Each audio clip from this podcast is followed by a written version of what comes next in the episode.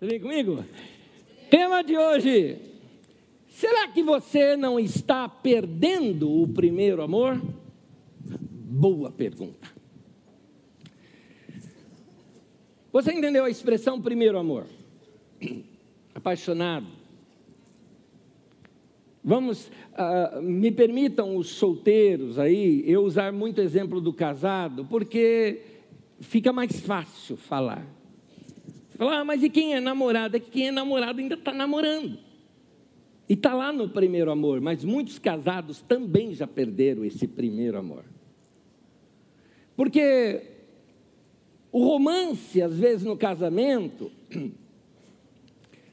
ah, o romance diminui e o carinho, aqui é no mau sentido, estou sendo irônico, tá?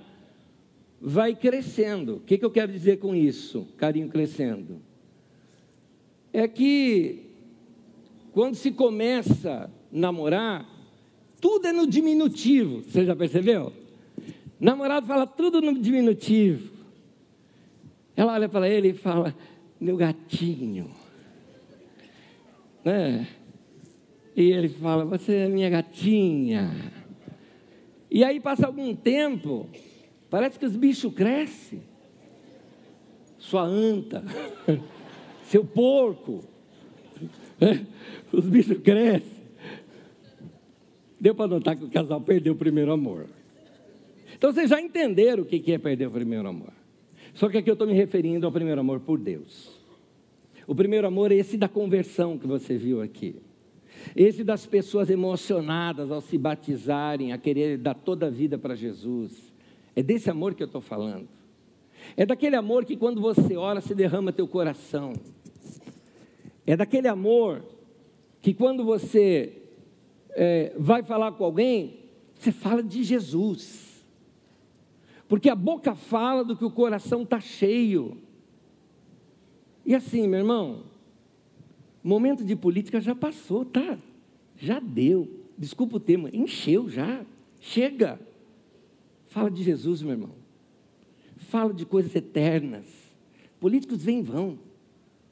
Mas a sua vida com Deus, isso é importante. Prega o Evangelho. Fala de Jesus, nem que você estiver falando para você mesmo. Nem que você estiver usando ali para falar para você mesmo. Para despertar o teu coração para Deus. É isso que você não pode perder, essa paixão por Deus.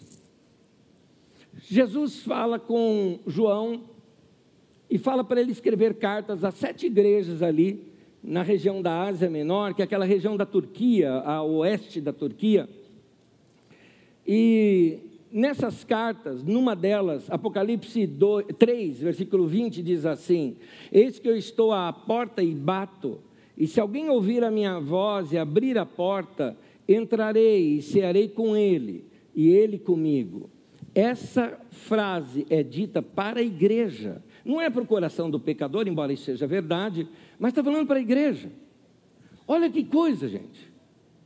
O Novo Testamento começa com Deus fora do templo e termina com Jesus fora da igreja, mostrando como o ser humano rapidamente se afasta de Deus.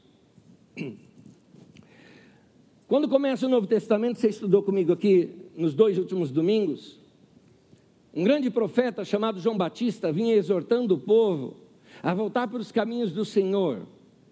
E duas coisas ele condenava. Ele condenava o palácio, porque no palácio deveria estar um descendente de Davi e não estava, quem estava era Herodes, controlado por Roma.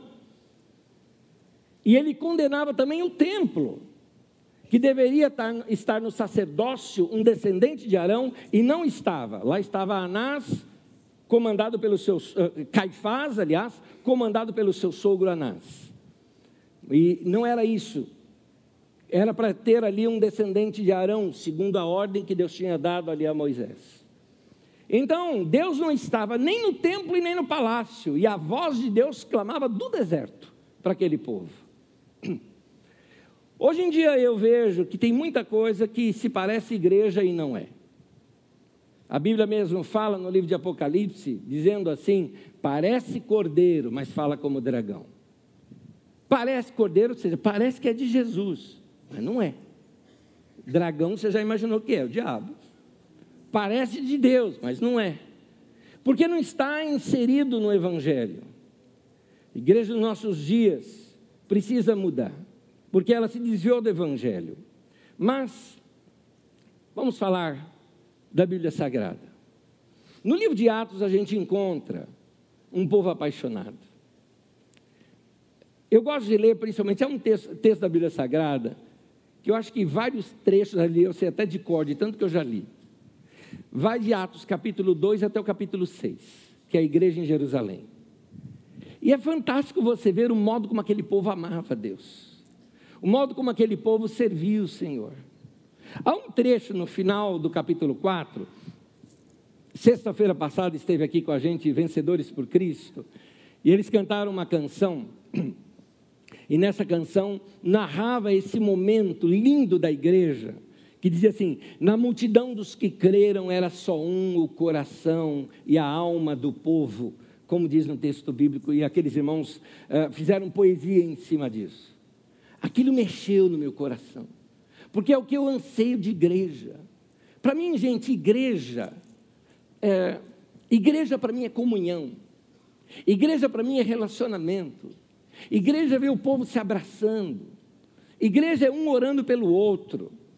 Igreja é, são irmãos e irmãs e a gente servindo um ao outro. Não existe maior ou menor entre nós. Aliás, o maior é o que está servindo. Isso para mim é igreja. Agora, igreja que fica brigando por cargos, por títulos, que é um clube, isso para mim não é igreja. Então nós precisamos, ah, de tempo em tempo, relembrar o que é ser igreja. Igreja é lugar de gente apaixonada e desejosa por Deus, com vontade de experimentar mais de Deus na sua vida. É isso que nós precisamos sempre nos lembrar aqui, que é o que Deus espera de nós como igreja. A igreja é para ser esse espaço de comunhão. Mas o ruim é quando essa igreja perde o primeiro amor. Ou como diz o texto bíblico, abandona esse primeiro amor. Isso está numa carta que Jesus mandou através de João para uma das igrejas, lá perto do ano 95 ou perto do ano 105, entre esses 10 anos, foi quando essa carta chegou para lá. Em Apocalipse 2,4 aparece esse trecho dizendo assim: Contra você, porém, eu tenho isto. Você abandonou o seu primeiro amor. Lembre-se de onde você caiu. Arrependa-se e pratique as obras que você praticava no princípio. Ah, Lembre-se de onde caiu. Você abandonou o seu primeiro amor. Embora o título da minha mensagem está aqui, você está perdendo, o texto bíblico é mais enfático. Ele fala: foi você que abandonou. Não é uma coisa assim que, ai, aconteceu. Não, você sabia. Sinais começaram a aparecer no painel da sua vida, dizendo: você está afastando de Deus. Sinais começavam a aparecer dizendo: olha, teu coração está ficando frio. Sinais começavam a aparecer dizendo: olha, você, você é, antes era mais simples, você está orgulhoso. Você está. É, antes você era mais gente, hoje você está distante no coração. A Bíblia diz: se arrependa, arrepender é mudar de mente, mudar de atitude. E aí o texto completa: volta à prática das primeiras obras. Eu vou te explicar o que significa isso, voltar à prática das primeiras obras. Quantos irmãos aqui, vamos descobrir aqui quem são os dinossauros da igreja? Quem aqui tem mais de 10 anos de convertido? Vamos lá, vamos lá. Olha os dinossauros ali, olha os dinossauros. Mas que legal, tem uma grande galera aqui que tem menos do que isso, todos novos, muito bom. Mas é com você, já antigo de igreja, que eu queria falar nesse momento. Você se lembra da sua conversão? Você se lembra dos seus primeiros anos na igreja? Você se lembra de alguma experiência que você já teve com Deus, no meio de cânticos? Ou talvez até aquelas experiências de ceia? Na igreja onde eu participava, a gente só poderia é, tomar a ceia depois do batismo. Eu tinha muita vontade. E eu me batizei aos 12 anos de idade, eu me lembro até hoje daquela ceia. Aquela cena está na minha mente até hoje. O coração ali, como que estava queimando por Deus, com desejo de Deus. Deus quer que a gente volte a esse primeiro amor, a esse tipo de relacionamento com Ele. Contar uma coisa da minha vida para vocês. Eu sempre fui dedicado no meio da igreja, eu era organista numa igreja desde meus oito anos de idade, depois fui ajudar numa outra igreja, depois numa outra ainda. Porque assim, quando chegava organista novo, eu pegava saía para que não tinha. Eu gostava de ir para aquela que estava precisando. E finalmente eu acabei indo ser pianista numa igreja que era uma igreja muito grande, para os padrões da época ela era grandona, né? aquela igreja talvez, sei lá, mil membros talvez, eu suponho aqui, né? que quando é, jovenzinho não tenho mais essa noção de tamanho. Mas era pianista daquela igreja. A minha responsabilidade era muito grande, eu, eu amava aquilo. O culto não começava e não terminava sem mim, gente. Era um negócio muito legal, porque para começar o culto era o pianista que chegava lá e começava a tocar Vem, visita a tua igreja. Quem conhece hino sabe o que eu estou falando, né? Aí a igreja ficava de pé e cantava. E terminava é, é, também com outro cântico que a gente ia ali no piano e tocava e só com aquele canto que a igreja terminava. Era uma coisa muito gostosa. Pois bem, apesar desse cargo no meio da igreja, eu queria mais de Deus na minha vida. E com a bênção do meu pastor, tudo mais, sem nenhum problema na igreja, eu me dirigi a uma outra igreja. Porque eu conheci um homem, um pastor, que a pregação dele mexia demais comigo. Tanto que eu ia lá, assistir o culto lá e corria para a igreja depois, antes de terminar o culto, para poder dar o início lá no culto na outra igreja. E, e eu, mas eu ia com muito coração. E aí eu mudei para essa outra igreja. Não tinha cargo, não era pianista lá, não era nada. Fui para sentar no meio do povo e encher meu coração das coisas de Deus. Mas quem ama a Deus não consegue ficar parado. Tinha gente que tinha se convertido comigo, né? porque assim, eu lembro até um rapaz que foi me assaltar na rua e eu evangelizei, ele se converteu. Então, eu tinha ali uns discípulos né, que a gente cuidava, e eu levei todo mundo para a igreja. E a gente lá, naquelas reuniões da igreja, a gente chegava cedo e ficava de olho, principalmente nesse momento, a quem está visitando, aqui a gente já filmava o cara que estava visitando. Falava, esse eu vou grudar depois do culto. Vou fazer ele sentir bem-vindo aqui entre a gente. Era isso que a gente fazia lá. Aí tinha uma reunião de oração na igreja de terça-feira à noite. O que a gente fazia? Chegava uma hora antes para orar pela reunião de oração. Né? Alguma coisa a gente tem que fazer. E esses momentos eram gostosos. A gente fazia vigílias de oração, buscava Deus, ah, ah, o que desse para fazer. Às vezes chegava lá, tinha que ficar arrumando cadeira. Vamos arrumar, vamos fazer. E olha que a gente não era dos diáconos, dos cooperadores lá da igreja, não tinha cargo nenhum. Estamos lá para ajudar. Então, é, essa paixão por Deus que a gente tem que ter. E eu tenho uma lembrança muito gostosa. Havia um canto que a gente cantava lá na igreja que dizia assim, quando ia começar a reunião, a gente cantava assim algo: algo bom há de acontecer, algo bom Deus tem para nós. Estamos todos aqui só para adorar o Senhor. Seria isso. Ficava com aquela expectativa. Eu vinha para a reunião assim: Deus vai falar comigo. E eu quero dizer uma coisa: essa paixão por Deus a gente não pode perder por nada. Eu quero manter essa chama acesa no meu coração até hoje. Eu ainda leio a Bíblia como eu lia naquele tempo, eu ainda busco a Deus como eu, busco, eu buscava naquele tempo. Eu quero continuar servindo a Deus da mesma maneira. Não quero deixar esse coração aqui se esfriar diante de Deus. É isso que eu estou chamando você, meu irmão, antigo de igreja, volta a aquecer esse coração para Deus. Volta a se dedicar para Deus como você se dedicava antes. Então, é, para isso, aceite as correções. Às vezes algum irmão te dá um conselho para você, fala, meu irmão, é, está na hora de você mudar algumas coisas. Quer ver um exemplo? Veio a pandemia e nós mudamos nossos hábitos. Alguns de vocês talvez só estão voltando agora para as reuniões. Quem sabe tem gente me ouvindo que ainda não voltou a congregar com os irmãos, porque não é porque você está com perigo, não é por doença, não é por comorbidade, quem está assim a gente entende. Mas é porque você se acostumou. É mais fácil ligar ali na internet, ver tudo em casa, né? Está tudo bem. É, mais ou menos assim, né? Já fiz a minha parte. Né? Não é isso que Deus quer de você. A Bíblia mesmo fala: não deixe de congregar, como é costume de alguns. Então, esteja presente, participe, ajude, recepcione pessoas. Esse sorriso, esse abraço é importante. Tem gente aqui entre nós, uma irmã aqui na nossa comunidade, uma senhora, uma senhora da nossa comunidade. eu não sei a idade dela, eu estou chutando aqui que ela deve ter os seus 60 e poucos anos de idade, se não for mais. Essa senhora um dia chegou assim para mim e falou: oh, ah, Pastor, sabe, ela bem tímida assim, falou: Sabe a parte do culto que eu acho mais linda aqui? Eu falei: Qual? Aquela que você fala para todo mundo se abraçar. Eu falei: oh, Que lindo, querida. Ai, que lindo. Por quê? Ela falou: Sabe o que é? Eu moro sozinha. E eu não tenho família aqui. Minha família é em outra cidade. É o único abraço que eu recebo na semana. É esse aqui. E talvez você não liga quando a gente fala, ó, oh, cumprimenta o irmão, dá um abraço, tudo mais. Você fala, ah, tá bom, tá bom. Não faça automaticamente. Ministre algo do teu coração para aquela pessoa. Isso é igreja. Isso é igreja. A igreja tem que viver assim e andar assim. Ah, aceite então quando algum irmão dá um toque para você. É como quando você está assim é, no casamento e você, vamos lá, de repente você tratou teu marido de uma maneira um pouco rude.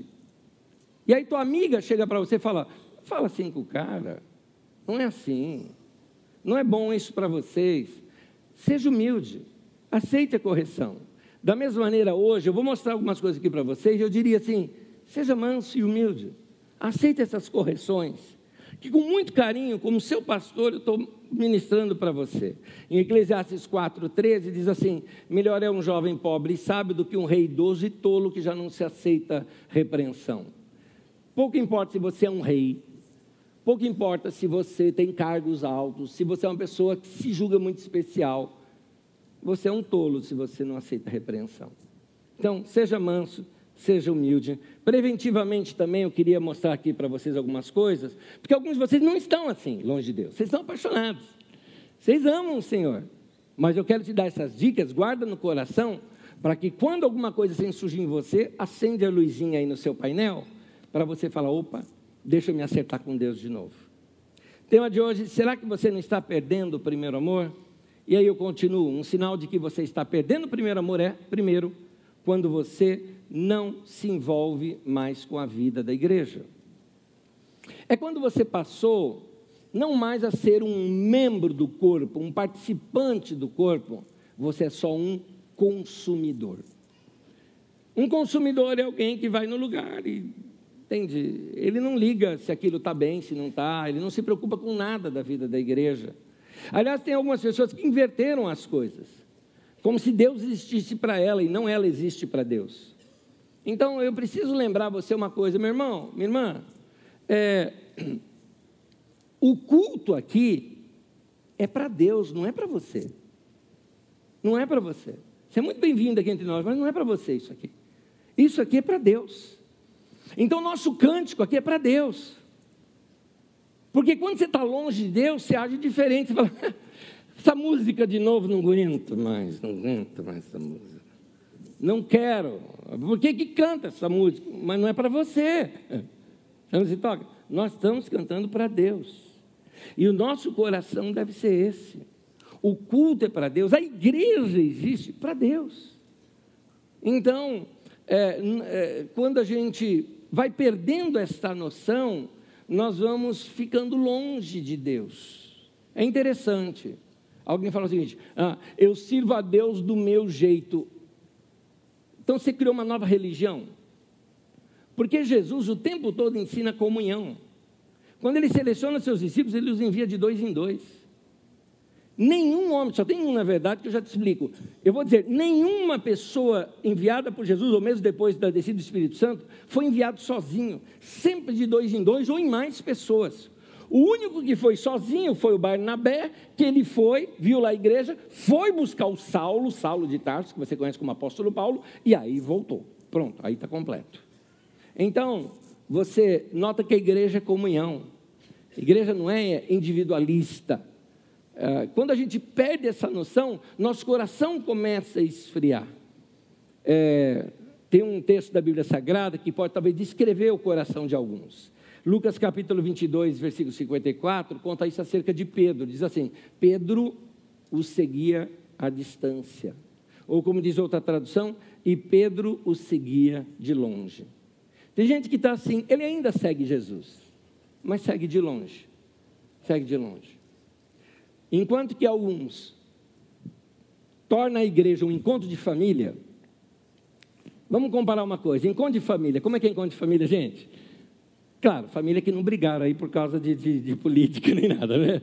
Tá bom? Estou falando família saudável, sem briga, tá joia? O que, é que você vê? Você pega, se abraça, você está junto, não é? A minha família, minha família não brigou. A gente se ama pra caramba. E eu vou dizer uma coisa: próxima vez que eu ver o meu irmão ou minha irmã, espera, é um minuto só de abraço. Fica ali, se agarra, estica, que a gente se ama. Reunião de família é assim: a gente senta, brinca, fala de coisa séria, fica triste quando o outro está triste, ajuda, põe mão no bolso quando o outro está precisando. Família é isso aqui. Igreja é reunião de família. Igreja não é cinema. Cinema você entra, assiste um negócio, sai e nem tem nada a ver com ninguém que está ali. Então, vamos rever isso no nosso coração. Se nós estamos perdendo o senso de igreja, nós estamos perdendo uh, esse senso de comunhão e perdendo essa direção do Senhor para a nossa vida.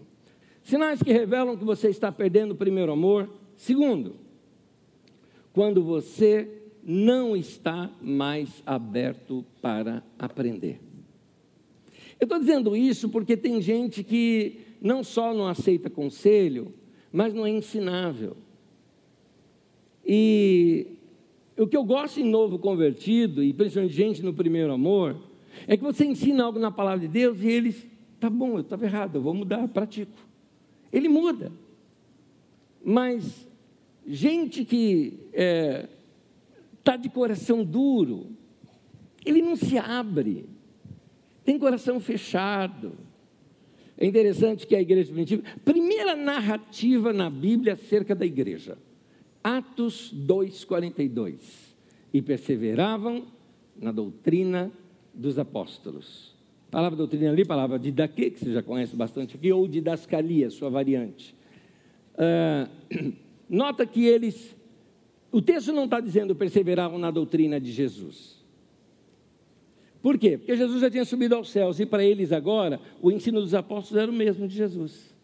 Então a relação deles com a igreja, com o ensino, com sua liderança, era aquela: Deus fala através dos meus líderes. E eu recebo essa palavra e mudo.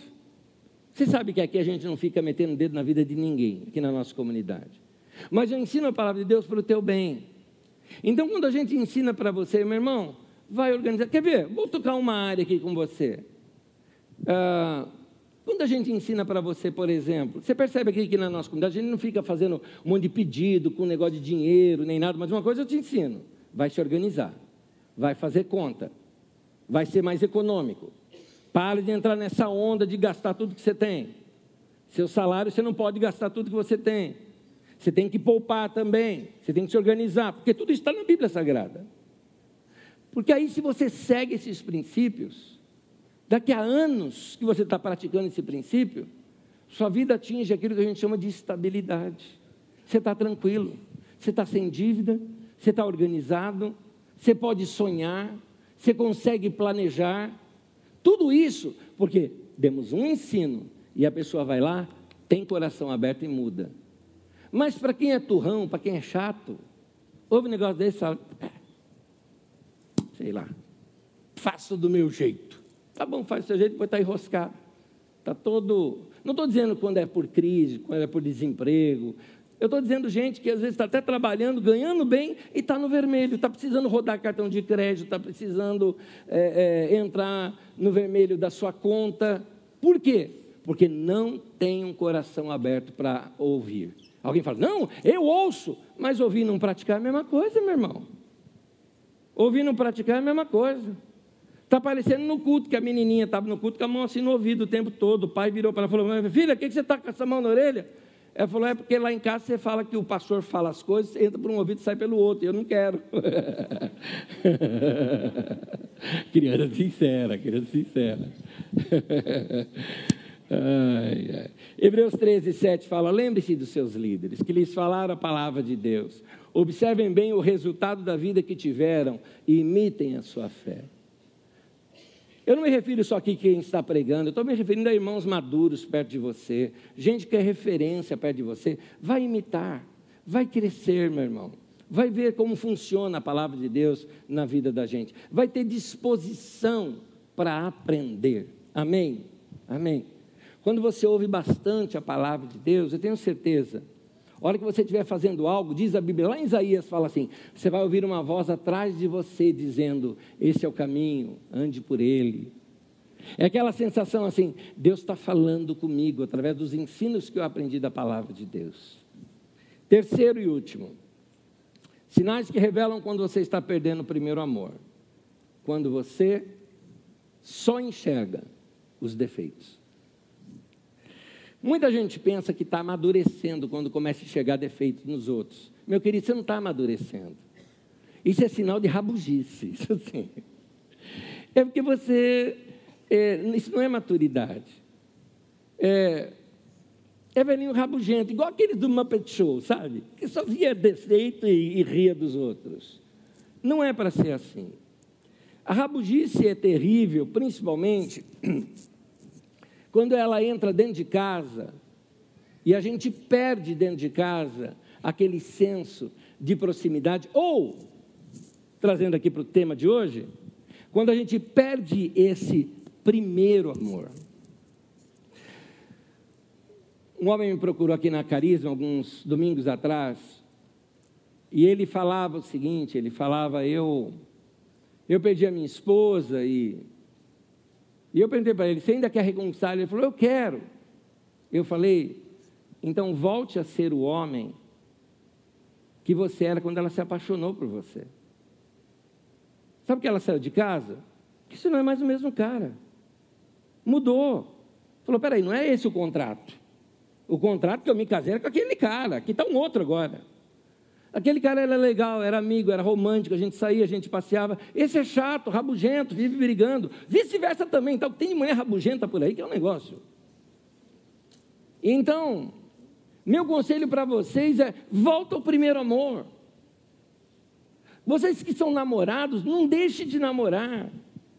Vocês que são noivos, com todas as preocupações de casamento, de preparo, não deixa de aquecer o coração de vocês. Porque casamento não é negócio. Casamento é relacionamento. Me permita que os solteiros eu falar diretamente com os casais aqui. É porque fica mais fácil eu tratar desse assunto do primeiro amor com casais. E você que é casado, você casou para namorar. Quer ver uma pergunta que eu vou te fazer agora? Qual a última vez que vocês dois saíram sozinhos para namorar? Só vocês. Ah, pastor, a gente senta lá em casa e tem a Netflix, né? Tudo bem, é legal. É legal, é legal, é legal fazer isso. É legal assistir alguma coisa junto, é legal, é legal. Faz bem, faz bem. Mas eu falei sozinho, para namorar, sem filho. Tio e tia é uma bênção. Ah, meus filhos são pequenininhos. Vô e vó, queridos, são, são uma maravilha. São uma bênção. Mas vocês precisam desse tempo junto. Vocês saem de mão dada, por favor, sem nenhuma crítica à religião. Estou falando de cultura aqui agora. Vocês viraram muçulmano, que o homem anda lá na frente, a mulher aqui atrás? No cristianismo não é assim, não. A gente aprende, inclusive, não é só do cristianismo, a gente aprende isso desde o judaísmo. De que a mulher foi tirada da costela do homem, ou seja, não foi do calcanhar, né? É da costela, que é para estar do lado. É isso. Então, como é que não se perde o primeiro amor? Você sabe. Você tem que sair junto. Você tem que se beijar. Você tem que se abraçar. Você tem que conversar. Você tem que ser amigo. Você tem que sair, você tem que passear. É bom de vez em quando fazer uma viagem, se assim puder. Façam cálculos, planejem umas viagens, umas férias. Isso faz bem. Aliás, isso aqui na igreja é doutrina, tá bom? Isso é doutrina. Família vem primeiro, igreja vem depois. Ô pastor, a família na frente de Deus? Não, Deus é uma coisa, igreja é outra, gente. Deus e igreja não é a mesma coisa. Deus vem primeiro na vida de todos nós. Mas logo em seguida a família, depois a igreja. Então, uh, tenha tempo em casa, gostoso. Não estou falando agora aqui só do relacionamento marido e mulher, mas com os filhos. com os pais, tudo isso precisamos. O que, que a gente tem que fazer? Voltar ao primeiro amor. Voltar aquilo que fez a gente casar, aquilo que fez a gente namorar e se encantar com a pessoa. Agora eu queria te lembrar que eu estou dizendo tudo isso para falar do seu amor por Deus. Volta a fazer aquelas coisas que te apaixonaram por Deus. Eu gosto de manter as minhas práticas até hoje. Uma das práticas minhas mais comuns que me faz aquecer o coração é todos os dias ouvir mensagem. Eu gosto de ouvir mensagem, eu gosto, eu gosto de aprender, eu gosto de ler. Eu gosto de ler a Bíblia todos os dias. Eu gosto. Não é uma coisa que eu sou obrigado, ah, porque você é pastor. Não, é porque eu amo a Deus, é por isso. Se eu não fosse pastor, aliás, quando eu não era pastor, eu já fazia isso. Então, volta a aquecer teu coração para Deus. Volta a praticar aquelas coisas que você fazia antes. E para terminar, eu queria te aconselhar uma coisa. Agora eu quero aconselhar aqueles que estão bem. Que eu estou com você nisso. Eu não desviei de Deus, estou com o mesmo coração, estou com a mesma paixão por Deus. Esses sinais eu fico atento na minha vida. Quero manter meu coração abraçado para Deus. Você está assim como eu estou? Pois bem, temos que fazer um compromisso. Eu e vocês. Vamos ajudar os irmãos que estão fracos entre nós. Você já sabe de alguém que não está legal? Chega para a pessoa e fala: Eu vou orar por você. É meu compromisso. Você é seu parceiro de oração. Vou guardar você em oração. Teve até um irmão uma vez que chegou assim para mim, eu estava bem cansado, era uma conferência, eu estava pregando todos os dias, eu estava esgotado de cansado. Acabou uma reunião, ele me abraçou e falou o seguinte, Anésio, vai para casa e dorme. Falei, cara, eu ainda estou inseguro que eu vou pregar amanhã. Ele falou, não, não faz nada disso, vamos fazer o seguinte, você, você descansa, eu vou orar no teu lugar. Pronto. Ele falou, vou fazer uma vigília de oração por você. Então, você nem ora, eu oro por você, ele falou. Eu oro no teu lugar. Você só vem e prega para a gente. Isso faz muitos anos, mas isso marcou minha vida. De ver alguém que estava preocupado comigo. Se preocupe com seus irmãos. Ajude os seus irmãos. Eu vou terminar lendo um, um texto em Tessalonicenses que nos aconselha isso. Eu te peço para você acompanhar em pé comigo, por gentileza. 1 Tessalonicenses 5,14. Exortamos vocês, irmãos, que advirtam os ociosos. Ajude aqueles irmãos que assim, sabe, está morgando, está fazendo nada, sabe assim, está. É, é, irmão, acorda, filho. Acorda, filho. Você esqueceu que Jesus volta? Você esqueceu que a vida não é só isso aqui?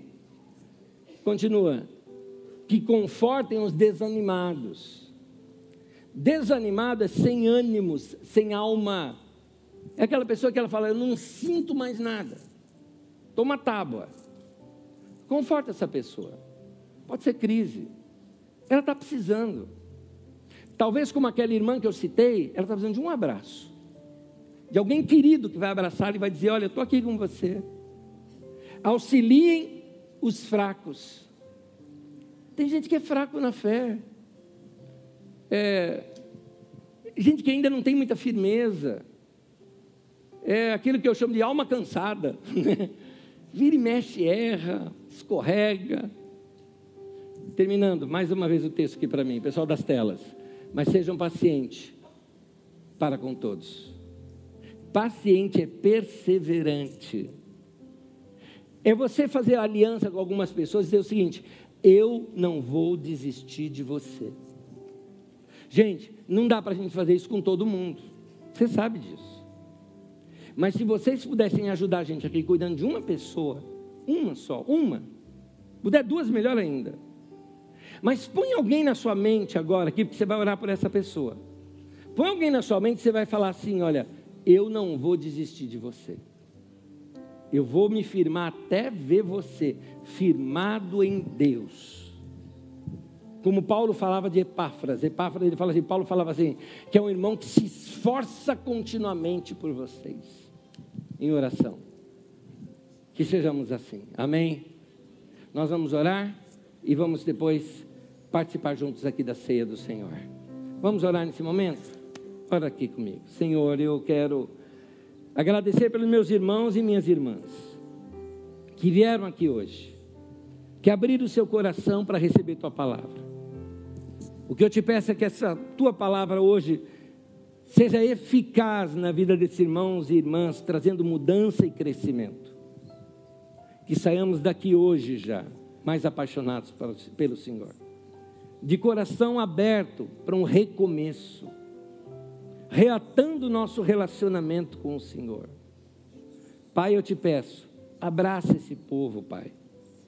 Abraça esses rapazes, moças, homens, mulheres, que nesse momento estão precisando do Senhor, de se sentirem queridos.